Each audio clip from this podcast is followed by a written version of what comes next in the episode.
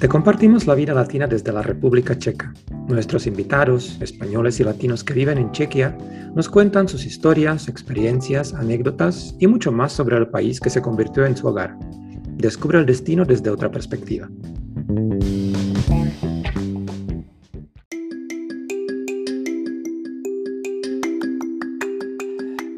Hoy tenemos un invitado muy especial en nuestro podcast Chequia Lives. Estamos aquí con el padre Juan, eh, que es agustino, educador. Bueno, educador, no solo educador, es director de la Escuela de los Agustinos en Praga. Padre Juan, ¿qué tal? ¿Cómo está? Bienvenido. Muy buenas tardes, muy bien hallado y feliz de estar con vosotros pasando un tiempo para, para hablar de, de nuestra experiencia y de nuestra vida por aquí. O sea, muchísimas gracias a vosotros por la invitación. Y está aquí con nosotros Marqueta también, que me va a ayudar un poco a, a interrogar al padre Juan, vamos a ver, porque padre Juan hay que decirlo, vive en Praga desde... sí, a confesar al padre Juan. Hacemos una confesión al padre Juan. Me parece perfecto, ese es un, un inicio genial. Pero tiene que decir la verdad, Padre Juan. O sea, nada de y vosotros tenéis obligación de guardar secreto de confesión. O sea, no se lo puede decir a nadie tampoco. O sea, yo... Nosotros y todos los que nos escuchan. Ojo. bueno, Marqueta, ¿qué tal? ¿Cómo estás? Hola, buenas tardes a todos. Pues yo encantadísima porque a mí me encantan esta entrevista que hacemos a los personajes fuera de lo que es el turismo. Así que yo con muchísima expectación tenemos aquí un par de preguntas preparadas y a mí me hace muchísima ilusión. Así que vamos a empezar, ¿no? Sí, yo creo que podemos empezar yo con, bueno, con una experiencia propia, porque yo fui a un, eh, es que Padre Juan hace una, una, una, una, una, visita guiada, digamos, de la parroquia de Santo Tomás para los huéspedes del Hotel Agustín y yo tuve la oportunidad de asistir en una de esas excursiones, la verdad es que era genial, me encantó porque pues, tiene mucha información y lo hace de una forma muy divertida. Pero yo tengo siempre tenía una curiosidad, ¿por qué la República Checa? ¿Por qué escogió ir a la República Checa? ¿Le mandaron? ¿Lo decidió usted? ¿Cómo pasó todo esto? Porque pasó hace muchos años. ¿Y cuál era la, la, decisión? ¿Por qué República Checa? Pasó hace muchos años, hace ya 25, en este, he cumplido este año aquí y sobre todo, pues bueno, fue la experiencia, somos sacerdotes agustinos y estamos a disposición de, de nuestro superior. Pues en el año 97, después de la caída del comunismo, unos 8 o 10 años más tarde, pues había, era necesario echar una mano ahí, porque los agustinos que había en el país, pues en aquel entonces eran eh, cuatro o cinco mayores y había que un poquito comenzar, como, en eh, con, como todas las órdenes religiosas, a echar una mano, un poquito para ver lo que pasaba y si en esos países excomunistas se podía hacer alguna cosa. Entonces mi superior me pidió si estaba dispuesto a ir para allá y al principio estaba muy animado, luego un poquito desanimado porque antes estaba trabajando en Brasil, no lo perdáis. O sea que fue del calor de Brasil a 35 grados a llegar a Praga con menos 10, o sea que os podéis imaginar el, calorcito o el frío que se pasó en aquel entonces. Y ya te digo, la decisión fue una decisión de superior que necesitaba ayuda, yo me presenté y, y pues dijeron adelante, pensando que iba a venir para 4 o 5 años. Tenía mucho pelo en aquel entonces y ahora ya me he quedado sin pelo después de 25 años por aquí pero feliz de estar aquí, feliz de, de, poder trabajar aquí en este país tan bonito y con una gente tan maravillosa. Recomiendo a todo el mundo que se venga por aquí, ¿eh? merece la pena. El checo es una persona un poco, al principio cuando le conoces, eh, eh, con, marca un poco la distancia, vamos a ver qué vienen a hacer estos, estos extranjeros de aquí, pero después al poco tiempo te das cuenta de que es gente maravillosa. O sea, que mis mejores amigos ahora los tengo aquí en Chequia. O sea, simplemente con eso yo creo que, con eso yo creo que, que vale.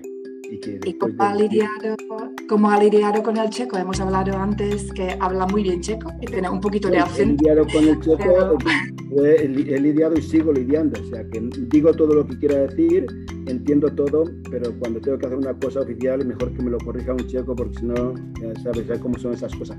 Pero no, es un, el checo es un idioma difícil, es una de las, para mí, una de las cosas de, más difíciles aprendido fue el checo, aprender el checo, aprender a hablar, a decir lo que quieras y demás. Fui a, la escuela de idioma pues eh, cuatro o cinco años, después estudié en la universidad, que me ayudó mucho también.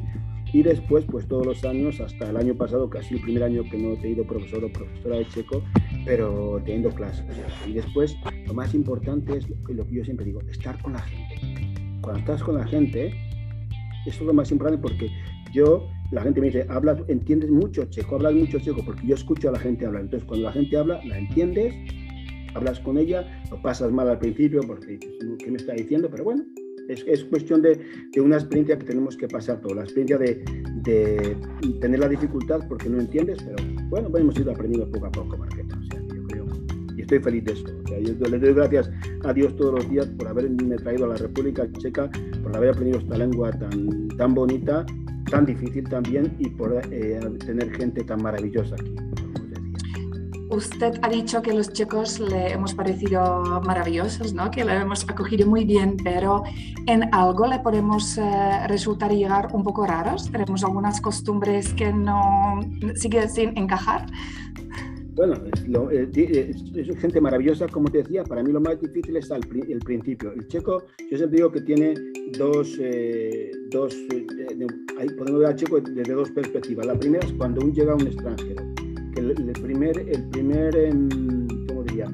La primera cosa es un poco desconfianza. Y yo lo entiendo, ahora lo entiendo perfectamente, ¿eh? porque habéis, habéis vivido, o hemos vivido, yo me considero checo también, hemos vivido, nuestros antepasados han vivido momentos difíciles con el comunismo, con los alemanes, el tiempo de, de, aquí los alemanes antes de la, de la Segunda Guerra Mundial, y ha sido difícil. Entonces, ahora cuando llega un extranjero, yo comprendo que digan un poquito de desconfianza y muchas veces es, es inconsciente, pero es esa desconfianza, pero entonces por eso cuando viene un extranjero tiene que, que ser, que ser, tener, ser resistente, yo digo, aguanta, ser resistente y llega un momento que, que el chico te ve que estás aquí, que le quieres, que te quiere y que es buena gente, que, que quiere estar contigo. O sea que ya te digo, esa gente maravillosa es después del primer impacto, que es difícil. Al principio, cuando llegas, y, muchos, tengo muchos amigos españoles que vienen de otros países y siempre me dicen eso, los chicos, qué raros son. Digo, no, qué raros somos. Yo también, yo también soy checo. Espera un poco, dale, dale tiempo. El checo necesita tiempo, pero si le das el tiempo, los mejores. La mejor gente de, que yo conozco son los checos, pero necesitan tiempo. es comprensible, como decía con él, nos pregunta mucha gente cuando va a la República Checa si con el español se puede defender en Praga. ¿Sí se puede? Si solo hablas español, lo vas a pasar mal. Si hablas inglés, te defiendes sin ningún problema, pero con el español, yo digo que en el 40%, 30-40% de los lugares te defiendes, te puedes defender, pero hay muchos sitios que todavía españoles, yo diría que es eh, inglés, después el alemán, después el italiano y después el español. Todavía, desgraciadamente, hay muchos sitios que no, que no acaban de, aprender español. Hombre, entienden porque el italiano le han aprendido y demás, pero mm, yo creo que no hay problema. ¿eh? Y además, pues ya habla española y Latinoamérica o España hablamos con las manos o con, las, con todo, o sea, sin ningún problema. Y siempre digo que cuando uno te quiere entender, te entiende. Cuando te quiere entender, aunque hables el mejor checo o el mejor español o el mejor inglés, no te va a entender. O sea que, y los españoles o los de habla hispana, mejor dicho, eh, nos hacemos entender donde estemos. Además, también los chicos, los chicos también vamos mejorando, ¿no? Porque, porque tengo entendido que el español sigue estando muy de moda en la República Checa. Yo creo que sí, nosotros en nuestra escuela, por ejemplo, los niños aprenden inglés y español desde los tres años y hay muchas escuelas que ya tienen el español como segunda lengua. Antes estaba el alemán o estaba el francés, pero ya después del inglés, yo creo que en la mitad de las escuelas o más sigue, es la segunda lengua obligatoria, que es muy bonito porque los checos desde los 11, eh, 12 años, perdón, 13, tienen dos lenguas obligatorias, además del checo, tienen el inglés y el español, o el inglés y el francés, o el inglés o el alemán, pero el español está, como bien dices, eh, convirtiéndose en la segunda, en la segunda lengua obligatoria extranjera que hablan los checos. Yo tengo otra pregunta porque también nos preguntan por el idioma, pero también en, los, en las capacitaciones que hacemos nos preguntan otra cosa, ¿de qué religión son los checos, Padre Juan? A ver. Los checos, eh... eso es el problema mayor por el cual también yo estoy aquí, porque el, 80% de los checos, en la último, el último censo que ha habido el año pasado, 80 son ateos. 80-82% son ateos, o sea, no, no, tienen, no se declaran, es otra cosa. Una cosa es que estén bautizados y otra cosa es que se declaren a una religión. Se declaran ateos, después el otro 10-15% son católicos y el resto, el otro 5, 5 7% pues son de otras religiones, pues o evangélicos o calvinistas o una iglesia, las Cusitas que conocéis, la iglesia Cusita checa, o sea, pero la mayor parte eh, son ateos y sobre todo por eso, porque yo no les critico y demás, como sacerdote y demás, no les critico, les entiendo que han sido años difíciles, los años del comunismo, años en los que estaba prohibido, estaba permitido, pero estaba de hecho prohibido eh, practicar alguna religión, ser católicos, y les entiendo que muchas familias pues no fueron capaces de, tener el heroísmo de decir, aunque sé que, que por ejemplo, si, si yo voy a la iglesia, mis hijos no van a poder estudiar en la universidad, pues hay muchas familias, y yo lo entiendo, que no han, no han tenido esa heroicidad de decir no, entonces lo han dejado y entonces ha sido una generación, dos generaciones, tres generaciones que no tienen religión. Entonces por eso estamos trabajando un poco intentando crear una nueva generación de, de católicos, de creyentes y sobre todo, pues eso, eh, intentar ver lo más bonito que tiene cada persona, que es lo más, lo más interesante. Entonces, ¿se puede ver ahora mismo en las iglesias más gente joven que hace 20 años cuando... Se puede ver... Nosotros? Se puede ver, yo creo que hay un, un pequeño renacer, renacer de religión, pero va, mm, pero Marqueta va muy poquito a poco, muy poquito a poco. No, no se puede decir que vamos a tener porque ese, ese boom que yo sigo de, eh, religioso fue en los años después de la caída del muro, los años 90, 91, 92, que las sillas estaban llenas. Después, eso es como un, como un globo, se, llena, se infla de aire y de repente, porque estamos, por una parte, los valores eh, que ofrece la, religión, que ofrece la, iglesia, que ofrece eh, la fe, y por otra parte, los valores que te ofrece la sociedad. Entonces hay una lucha muy grande entre lo que ofrece la, fe y ofrece la, la, sociedad y mucha gente pues es muy fuerte lo que te ofrece, lo que entonces pues lo va dejando y es un poco la vida del día al día, del consumismo, del tener y, se, se, olvidan un poquito de la dimensión más espiritual de todas las personas. y supongo que... Sí, Marqueta, sigue. Solo quería preguntar, porque usted tendrá más visión, que supongo que sigue habiendo una diferencia entre Praga y luego entre el mundo un poquito más en el campo, ¿no? A lo mejor en Moravia, en otras zonas de país que a lo mejor la gente es un poquito más religiosa que en la propia capital. Eso es verdad, Marqueta tiene razón, porque hay una diferencia grande entre lo que es la gran ciudad, Praga y demás, y después todo lo que es el sur del, del país, la Moravia, que decimos, donde la gente es muchísimo más religiosa. O sea, que si hablamos de ese, de ese 15-20% de, de, de católicos, y de ese 15 o 20%, el 16%, el 16, el 80%, el 90% están en Moravia. O sea, estamos hablando de un país muy dividido en ese sentido entre la parte de, Bohemia ¿eh? y, la parte de, y la parte de Moravia, donde son mucho más católicos religiosos y donde las iglesias, como preguntabas antes, hay gente joven, hay bastante gente joven y están más o menos llenas. Pero ya digo, la parte donde yo vivo, de aquí de, Praga, del, norte del país, que digamos, es más, más, más atea. Hablamos, si hablamos de la religión, regresamos eh, a, la, eh, a, Praga. Eh, ¿Por qué alguien debería visitar la parroquia de Santo Tomás?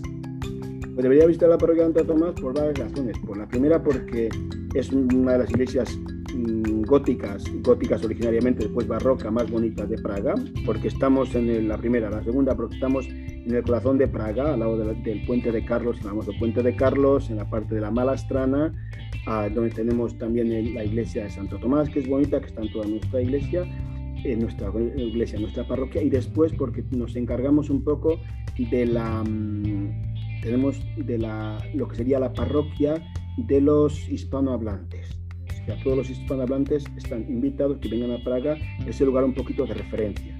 Tenemos gente de unas 16 o 17 nacionalidades en este momento que hablan español como primera lengua, después tenemos otras, otras naciones que hablan español como segunda o tercera lengua que vienen. Y todos los domingos se reúnen unas 150, 180 personas, en verano mucho más porque hay muchos más turistas, entonces es la, comunidad fija de, hispanohablantes y después la comunidad de, turistas que acuden también. Y sobre todo, pues porque hay un ambiente fenomenal, porque a los hispanos, como sabéis muy bien, les gusta mucho celebrar, cantar, bailar, beber. Entonces es un momento no solamente de alegre, porque por una parte tenemos la cuestión religiosa y por otra parte tenemos la cuestión social. No se te olvide que para muchísima gente venir a Praga, que viven en Praga, hispanohablantes, encontrarse es importante. Sobre todo Latinoamérica, sabéis un poco con la, la sangre caliente que tienen. Los españoles somos a veces un poco más, pero sabéis mejor que yo cómo tienen sangre caliente, necesitan encontrarse,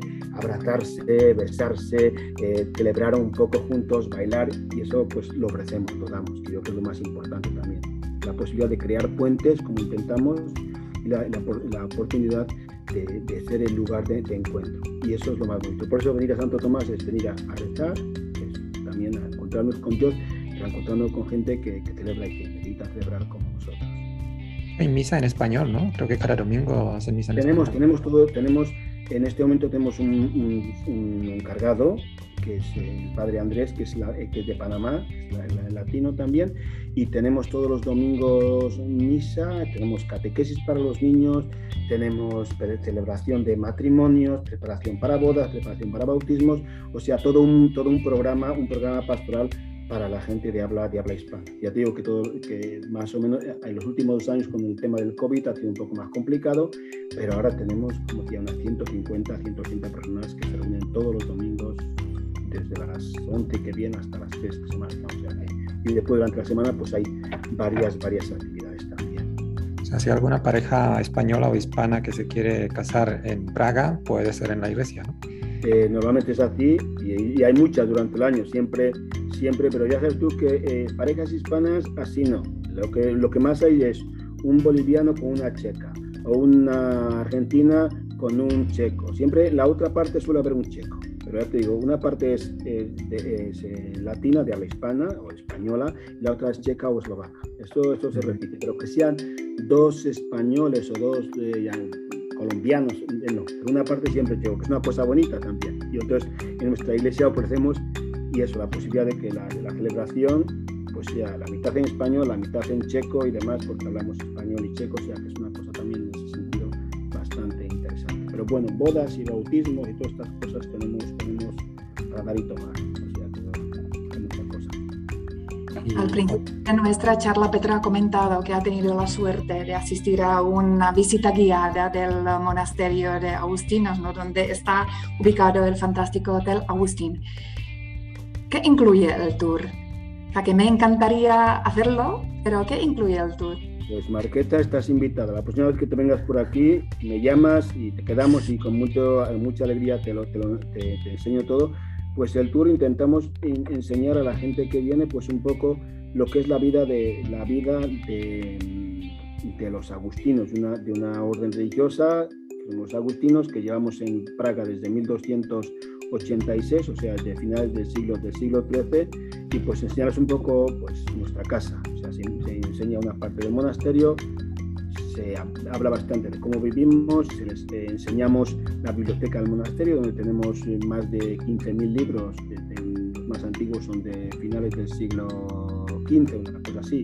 Y después, pues además enseñamos todo lo que es la iglesia y, y al final, pues hablamos también de nuestra cerveza, de los agustinos en, en Chequia, también desde 1352 nos hemos dedicado a ganarnos la vida para vivir, no que nos ganamos la vida, o sea, que para para vivir, pues eso, haciendo cerveza y vendiendo cerveza, que es una cosa que llama mucho la atención, pero bueno, había que, hay que trabajar, hora es labora, reza y trabaja, como, decimos, y entonces pues una forma en, la ciudad de ganarse dinero es a través de la venta de la cerveza, que nos dio permiso el emperador Carlos IV, y, eso enseñamos. Entonces un poco hablar de nuestra trade, que vean un poco la casa, dónde, estamos, el monasterio, sobre todo la biblioteca, que llama muchísimo la atención, y después pues eso, hablar un poco de, yo gente queda muy, muy contenta por eso, porque la gente que viene al, Hotel Agustín está, en el, está viviendo en un monasterio, o sea, no es otra cosa, es el monasterio que hemos alquilado una parte del monasterio donde se pueden alquilar. O sea, yo siempre digo que además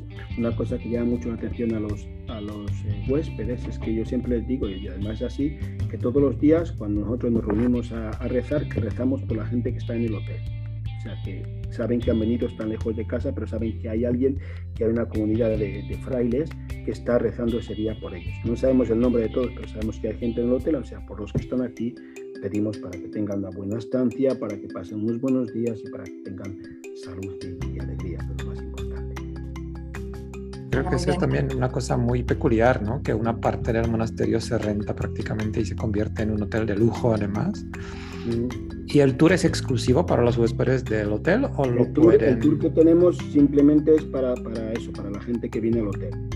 Eh, Teníamos, tenemos, teníamos dos días antes de la pandemia, los martes y los jueves.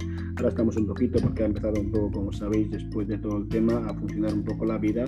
Pues ahora simplemente, cuando no hay tantos huéspedes, está volviendo poquito a poco. Entonces ahora simplemente cuando tiene un grupo de dos o tres personas nos llaman y si es un martes o es un jueves o es un domingo, estamos a disposición. O sea que, porque para nosotros es importante. También nos dijimos que cuando decidimos alquilar parte del monasterio, que es curioso también, como decías, Petre, porque, por, eh, ¿por qué tenemos un monasterio, un, un, hotel en el monasterio? Pues porque mm, es que es una, un monasterio enorme, porque somos cuatro y porque es, va en contra de la pobreza tener un espacio así en el medio de Praga y tenerlo sin usar.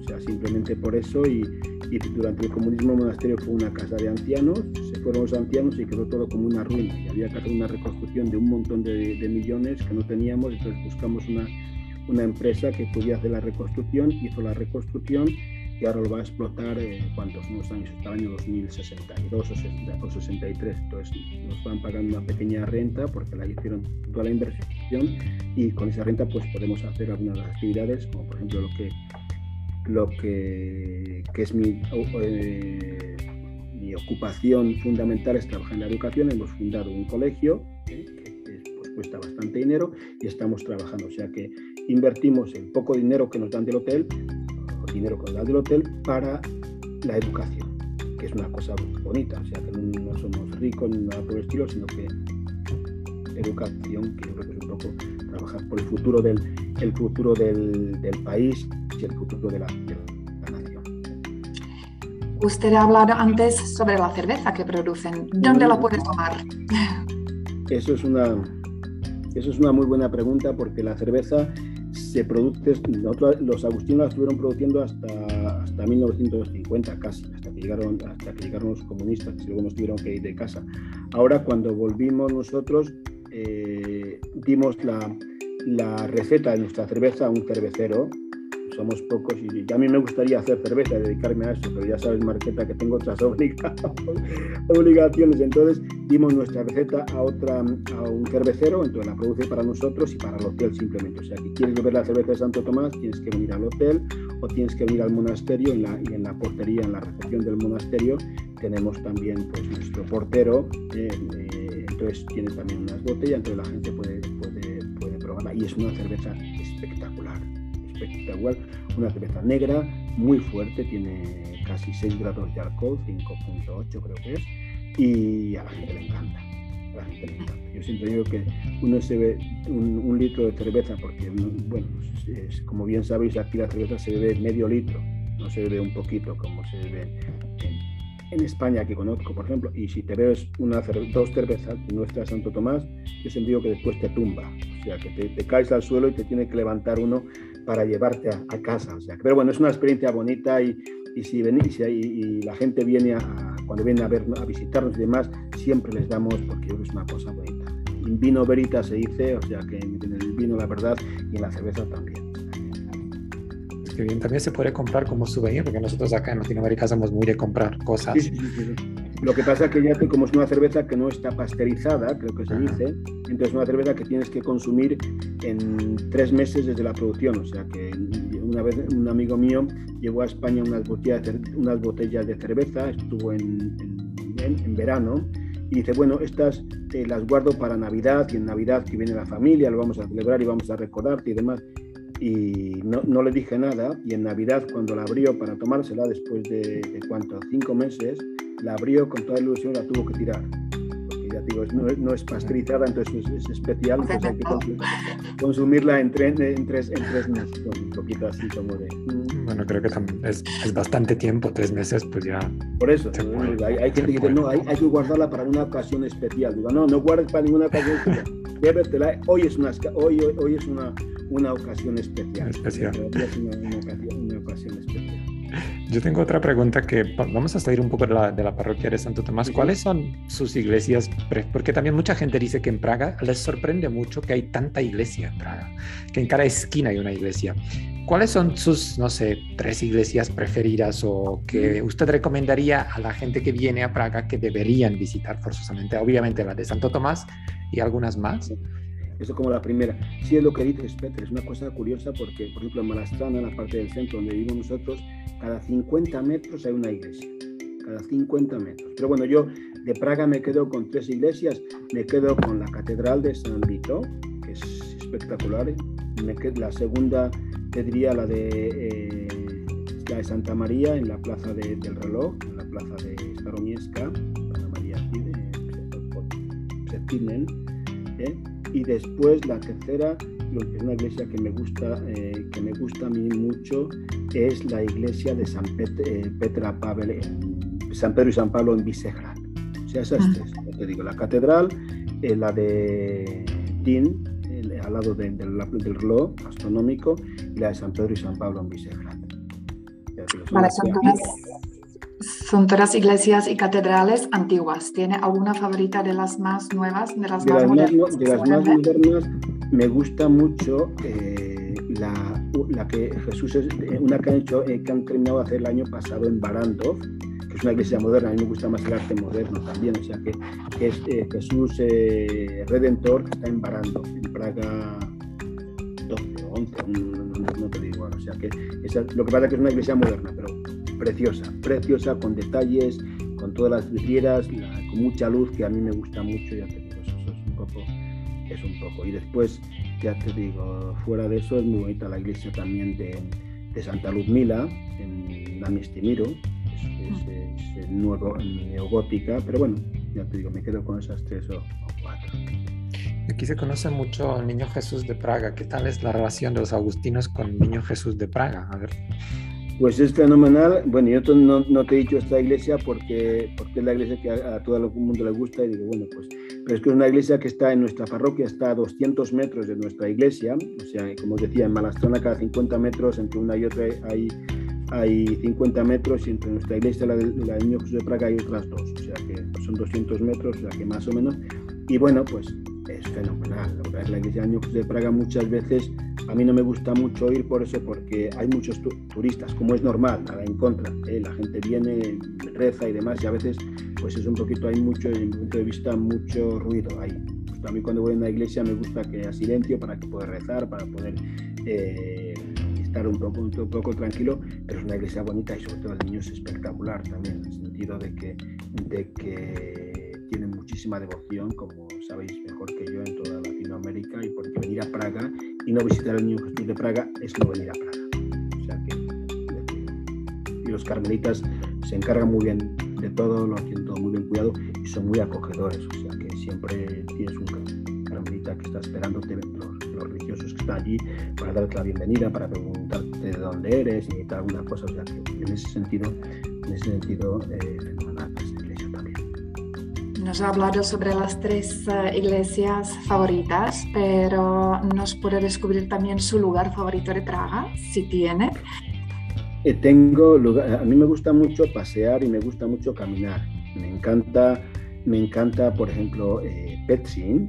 Petsin está al lado, está al lado de, mi, de, nuestra casa, subir a la montaña de, a la montaña de Petsin. Y últimamente, últimamente camino mucho por eh, Troya, Troya, que es donde está el, el zoo, el, el, zoo, y después hay unos, hay unos, eh, unos bosques o unos, unos, paseos muy bonitos. O sea que me quedo, pero me quedo con Petrín, lógicamente, está al lado de casa y paseos por ahí es una montaña y ahora en este tiempo de primavera que estamos comenzando es una maravilla. O sea que y después pues salir un poco de Praga, porque como decíamos antes, una cosa es Praga, el, la, la, gran ciudad, la gran urbe, y salir un poco de Praga es, es, es también interesante porque conoces otro país. ¿eh? Para, yo siempre lo, re, lo, recomiendo cuando uno viene a visitarnos y está tres días, Praga fenomenal, pero el cuarto día en Praga ya no se puede estar porque ya lo has visto todo, hay que salir. Y salir. Y yo recomiendo... Mi, mi siguiente salir. pregunta, ¿qué recomienda fuera de Praga?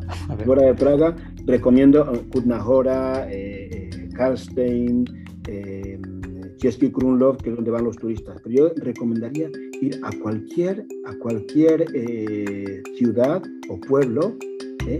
que no sea turista, que no hay, no hay, en este pueblo no hay ninguna, porque si, si salimos de Praga y nos vamos a Chesky Krumlov, no, no vemos nada, vemos un, vemos un país que es que es artificial, que es para los turistas. Entonces, vete a cualquier lugar, a cualquier pueblo que está perdido. Te vas y te vas a un pueblo. Te vas, yo siempre digo que para conocer a un, pueblo hay que ir a la hospoda, al bar de un pueblo, pero del pueblo. Y entonces ves cómo vive la gente normal, porque en Praga no ves cómo vive la gente normal.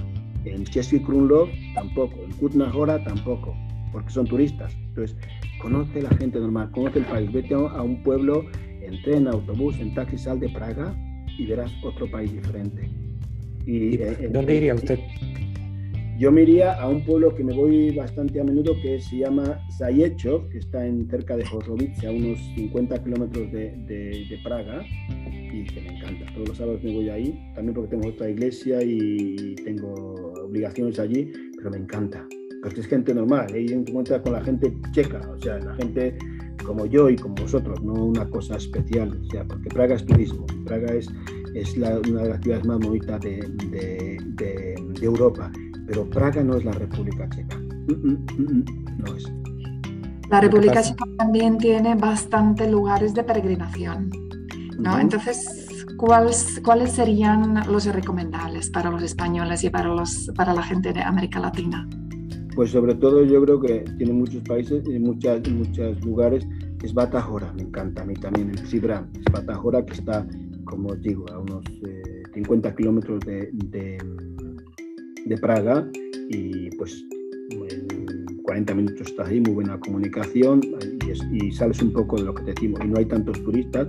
Y después en Moravia, Svatiko Pechek, ¿eh? o, Olomouc, o, cerca de, de Olomouc. Y yo creo que para mí son los dos lugares más, más bonitos que conozco, o sea, estos dos. Sibran son lugares marianos, son lugares de marianos, de la Virgen María, y que muchísima gente va. Y son, y son lugares checos, que ahí vas y vas a conocer, porque no hay tanto turismo, porque, bueno, pues turismo religioso fuera de Praga, en Praga sí es turismo religioso porque están las iglesias y demás, pero turismo religioso fuera de Praga son estos dos lugares para mí. ¿eh? Después puedes ir también a Belehrad, Belehrad con eh, San Cirilo y Metodio y toda la, la, la historia, pero ya hay muchísima menos gente. Entonces, de nuevo repito, venir a Chequia conocer Praga, conocer otra ciudad y demás, y, a un lugar perdido, un lugar donde... Pero bueno, eso son ideas mías que, que no se tienen que, compartir. Pero, coinciden, curiosamente coinciden con lo que nosotros estamos diciendo a la gente acá y también lugares que mencionó, sean turísticos o no, como Kutná Český Krumlov, eh, como eh, como Svatiko Peček en la Colina Santa en Olomouc, es lo que nosotros estamos recomendando a la gente. Y además, por ejemplo, Colina Santa o Svatiko Peček en Olomouc, Olomouc es la ciudad muy bonita y todavía no tan turística como, en, como es caso de Praga o de Český Krumlov. Entonces ahí se pueden combinar las dos cosas. Eso es verdad que puedes combinar, pero entonces es lo que tú, lo que, lo que tú dices, la invitación a que la gente salga un poco de, la, de, de, los estereotipos que siempre se viene aquí, se hace esto y demás, yo creo que merece la pena, merece la pena porque se conoce un país totalmente diferente y gente diferente también. Se dice que la gente de Moravia es más, no sé de dónde sois vosotros, soy de, tú de Bujovice, Marqueta, ¿tú de dónde eres? Sur también, de Bohemia del Sur también. ¿De, dónde? De, bueno, nací en Pisek, y luego mis padres vivieron en Blatna, que tiene un palacio acuático muy bonito. Es una zona ideal en verano si quieres ah, hacer senderismo o montar la bici. Hay muchos castillos, palacios, pueblos así bonitos. Pues, lugares, como ese, lugares como ese, entonces yo creo que también merecen más la pena, eh, merece muchísimo la pena. Eh, ir, ir, allí, pasar ese tiempo y demás. O sea, yo creo que tenemos los tres la misma, la misma filosofía en ese, en ese sentido. De hecho, somos orgullosamente de Bohemia del Sur los dos. Así que. Lo veo ya. Tienes que promulgar un poco, promover un poco todo, todo el tema. Ahí, ahí vamos, y tenemos de vez, en cuando, de vez en cuando nos acusan de favoritismo hacia nuestra región, pero eso es normal. Bueno, eso es normal, lógicamente, es como si no vete a otra región, ¿no? Yo, tenemos que vender lo nuestro también, o sea, y nuestra gente y nuestras tradiciones y todas las cosas esas, o sea que todavía tengo una pregunta, padre, por favor, que antes hemos hablado sobre la cerveza, pero lo que nos preguntan muchísimo, porque claro, en España no se come como en, o sea, que no se come en ningún lugar como en España. Eh, ¿Cuál es su relación con la gastronomía chica? Yo no tengo problema con, la comida, o sea, no hay, eh, sin ningún problema. Lo que pasa es que hay mucha diferencia, o sea, que aquí en Chequia se comen muchos hidratos de carbono, muchas salsas y demás, todos los días se come sopa, que por lo menos en España no es así tan típico, se come sopa, y después pues, eh, pues nos quedamos con, el goulash y svichkova. El goulash es carne con, eso lo explicáis vosotros mejor que yo lo que es el goulash, es mi comida favorita, goulash con cerveza, o sea que soy feliz. Cuando me, me invitan a comer, ¿qué te podemos preparar? Digo, pues goulash, cerveza no me hace falta más. Para eso soy muy sencillo. Pero la comida, la comida eh, checa mm, no hay que esperar ningún milagro. Es una comida eh, muy típica. A mí me gusta mucho la svichkova, que es una especie también como de sal. Bueno, eso lo tenéis que explicar vosotros mejor como que lo que es la svichkova, que es, una, la, es la comida festiva, que digamos, y después, bueno, pues tienes filetes y tienes todas estas cosas, pero es la única cosa, que nada especial nada especial. Pero sí, la cerveza muy buena, que te hace una comida solamente con la cerveza, la comida te hace, te, te gusta, porque te da, te da, y prepara muchas cosas también con cerveza, o sea que, bueno, poquito, pero nada, nada especial. Eso también estoy de acuerdo, me lo decía un amigo que vino por aquí, dice, en Chequia bien hemos pasado buenos días, pero como en España no se come en ningún sitio. Vale, y si nos olvidamos de cerveza y de goulash, el vino de Moravia, ¿qué tal? Vino de Moravia, bueno, son los Palava, me gusta mucho, por ejemplo. Esos son, bueno, no hay mucho sol, pero los vinos que tenemos eh, por aquí son, se dejan beber. O sea que, hombre, no son Rioja como diríamos, pero se dejan beber. O sea que recomiendo para ti que estás en España, Marqueta, lo sabéis muy bien. Pero, pero son buenos. Ya digo, a mí Palava me gusta, me gusta mucho. Y volviendo al tema de goulash, ¿dónde nos recomendaría comerlo? ¿En, qué restaurante en Praga deberíamos tomar goulash? A mí me gusta mucho uno que está al lado, al lado de nuestra Malastrana, que es Uglaubichu, y después mm. Malastrana Cabecera. Lo hacen muy bien. O sea, Uglaubichu y Malastrana Cabecera, que son dos lugares muy buenos, que te tratan bien y que están llenos de gente. O y si ya está harto de la comida checa y quiere comer algo español, algo hispano, algo latino, algún restaurante donde va. No se puede comer algo español o algo mexicano, argentino. de, vez en cuando, hay varios, varios restaurantes mexicanos, hay uno español, español, latino, al lado de, en el centro también, al lado de nuestra iglesia, en la Malastrana, que se llama El Centro. El Centro, que tiene muchos platos. La, dueña es, bueno, el dueño es un matrimonio, él es checo y ella es de, de Guatemala, de Guatemala y, tiene, y hacen comida española, o sea que fíjate, bueno, no solo, no solo, no solo española, sino de otros, y de otros países de, de, Latinoamérica y es muy bueno. Ya hay mucha gente que viene y nos pregunta el segundo día, bien, nos hemos comido el gulat, nos hemos comido el bichkova, pero queremos comer una cosa nuestra, pues yo siempre le recomiendo el, centro. ¿Ya probó Tardelnik? Sí, un par, un par de veces. Está bien, está bien, sobre todo si, si está con, eh, con, helado de fresa, que me gusta bastante, pero es típico. Eh, y además hay muchos sitios donde, donde te lo venden en la calle y este, sobre todo en tiempo de, en tiempo de, de, de otoño e invierno me gusta de vez en cuando dar un paseo con los amigos y,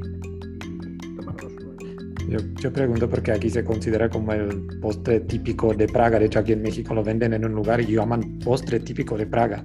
¿Sí? Lo venden aquí a pesar de que nosotros los checos lo conocimos hace como 6, 7 años, ¿no? Porque antes no lo conocíamos nada. Yo, también hace, al principio no lo había visto nunca, un día lo empecé a ver que lo ponían ahí, sobre todo en el mercado de Navidad, a veces vas por allá en, en la Plaza del Rey y lo ves, pero, pero te digo que una novedad también para, para mí, pero bueno, me gusta, está bien fuera de ese postre, como bien sabéis, pues eh, ¿con qué nos quedamos? Con palachinki, bueno, si palachinki es checo, o no es checo. Sí. Yo creo que es lo único que hay. Después, pues. Sí, quizás no sé si ha probado, padre, eh, la que son como buitos con una salsa que parece de natillas, que se sirve caliente, se llama buchichki seshodo. Entonces, quizás esto podría ser algo típicamente checo, ¿no? está muy bueno, a los, niños les gusta mucho, o sea, cuando en la escuela tenemos esta cosa que es una especie de postre, todo el mundo pueden, eh, elige este, este, esta especialidad, o sea, y en el campamento cuando tenemos también en verano, el día que hay Bukitski Sesodo, eh, no hay, es el día más feliz de todos los niños, bueno, me gusta, tampoco sin, tampoco sin pasarme, porque yo tampoco a lo dulce no soy muy dado al dulce, pero muy bien, es como es lo que tú dices, esas natillas con esa especie de Sí, pero tenemos que reconocer que la repostería la tenemos muy buena, ¿verdad? La repostería muy buena y sobre todo el pan. A mí me encanta el pan y tantas cantidades de pan y demás es increíble. Eh, vente a Praga y prueba todos los... Vas a una panadería y tienes 20 panes diferentes, a un supermercado y en España tienes uno o dos y se acabó y aquí tienes una cosa increíble. Lo mejor, lo más, una cosa espectacular también en Praga es el pan y, la, todo lo que la repostería y demás. Son, eso somos, somos expertos. Estamos recomendando, estamos recomendando todo lo que engorda entre cerveza y pan, pues ya creo que mucho carbohidrato. Y además estamos ahora, estamos ahora en tiempo de cuaresma, o sea que habría, estamos hablando de eso. Hablando de cuaresma, padre, ¿cómo, ¿cómo, los agustinanos van a festejar los dos? ¿Van a celebrar la Semana Santa? ¿Hay algo que hace especial para, para la gente ahí en Praga? Pues eh, sobre todo la Semana Santa, vamos a tener todos los oficios de Semana Santa y en, nuestra iglesia tenemos además no solamente la comunidad de habla hispana, tenemos también la comunidad de habla inglesa, la comunidad de habla y, eh, y la comunidad de habla filipina. O sea, que celebraremos en todas las tres, tres lenguas más el, checo. Y después, pues, sobre todo para nosotros son días, pues, son días de, mucho trabajo, la gente viene a las iglesias y sobre todo el momento culmen de la Semana Santa es el sábado santo después de la vigilia, que pues bueno, eh, nos reunimos con la gente y preparamos una sangría típica española, yo lo llamo el elixir del monasterio, o sea, un poco y la gente se reúne, canta, celebra y demás. O sea que, pero bueno, digo, jueves y viernes son de un poquito de más, de, más trabajo, más recogimiento y después el sábado por la noche ya es de mucha celebración. Estamos celebrando la Pascua, o sea, el día más importante del, año y como decía, con toda la gente que tenemos de todas las diversas comunidades, a los checos que la celebración, sobre todo, eh, sobre todo cuando está unida con una cosa de la iglesia, no estaba muy dado a ellos pero les hemos enseñado a celebrar. Cuando no, cuando no, tele, cuando no celebramos como el año pasado con el COVID y demás, porque no, no fue posible, nos decían si no podíamos hacer alguna cosa especial todavía y demás, ya que nos gusta, nos gusta celebrar y eso, es, y eso es, es muy, muy importante. Y los turistas se pueden juntar con ustedes, los turistas pueden disfrutarla igual. Siempre, siempre las puertas están abiertas para todos, eso quiero que quede muy claro que las puertas de nuestra iglesia están siempre abiertas. Y los turistas no son turistas, son, eh, son hermanos nuestros. Como nosotros tenemos en nuestra, nuestra filosofía, cuando viene un huésped a nuestra casa, es Jesús el que viene a nuestra casa. O sea que se tiene que sentir como en casa. Yo creo que con ese mensaje... Como en casa, se tiene que sentir en casa. Quitamos el com, como, nos quedamos, se tiene que sentir en casa si no estamos haciendo alguna cosa mal. Eso es muy bonito, así que yo creo que con ese mensaje podríamos terminar. Marqueta, ¿tienes alguna pregunta más? Yo tendría muchísimas, pero entiendo que no podemos estar aquí tres horas. Así que yo ya tengo muchas ganas de poder viajar a Praga y yo sí que le voy a hacer una visita en la iglesia. Perfecto, pues sabes, sabes Marqueta, que estaré súper agradecido y súper encantado de, recibirte, de enseñarte todo lo que hemos hablado, lo que hemos hablado, eh, lo que hemos hablado hoy y tomarnos una cerveza juntos y charlar todo lo que quieras y necesites, ¿de acuerdo? Yo creo que podríamos pasar los dos. Vamos a estar aquí a finales de mayo los dos, así que pasamos los dos. vamos a hacer Oye, pues, pues llamad, llamadme, hablamos y nos vemos y merendamos o cenamos juntos y, queda por mi cuenta. Después yo os invito a los dos, ¿vale? Sí, muchísimas gracias. Es el mejor plan y mejor final de nuestra charla, ¿no? Y nosotros traemos el vino español, padre. Perfecto, no hay problema. Vino, cerveza, lo que, lo que haga falta. O sea, lo importante es encontrarnos, pasar un rato juntos charlar y demás. Creo que es lo más, lo más importante. Yo voy con un tequila y con esto ya está. Bueno, yo tengo buenas Divovice de, de, de, Moravia. De unos años tengo en Moravia que tiene una Divovice excelente. Cuando yo estoy enfermo en invierno, siempre estoy constipado, me tomo antes de dormir leche caliente con Slivovice y med y med y miel y al día siguiente nuevo. Nuevo. ¿Verdad? Eso es lo que se llama la mano de Dios, Padre. Ahí, está, yo siempre lo digo que así es, o sea que, que no os acordáis, ya te digo, eso, es el secreto, secreto grande, o sea que una de las cosas bonitas que me habéis enseñado también. Pues yo estoy no lo vamos a transmitir en vivo, padre, no lo vamos a transmitir en vivo esta sesión de, de tequila, de vino y cerveza. Creo que mejor nos quedamos así en privado. Bueno, padre, muchísimas gracias por la entrevista. Gracias a vosotros por todo. Y cualquier cosa que necesitéis, sabéis dónde estoy, ¿de acuerdo? Perfecto, Muchísimas muchas gracias. Cuidaos mucho, un abrazo fuerte Igualmente. y seguimos en contacto, ¿de acuerdo? Gracias, un abrazo. Vale, gracias. Chao, adiós. Hasta luego, adiós.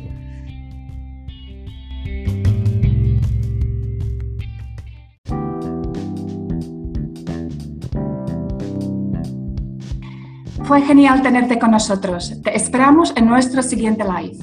Suscríbete a Plan Chequia en tu plataforma favorita. Naschledanou!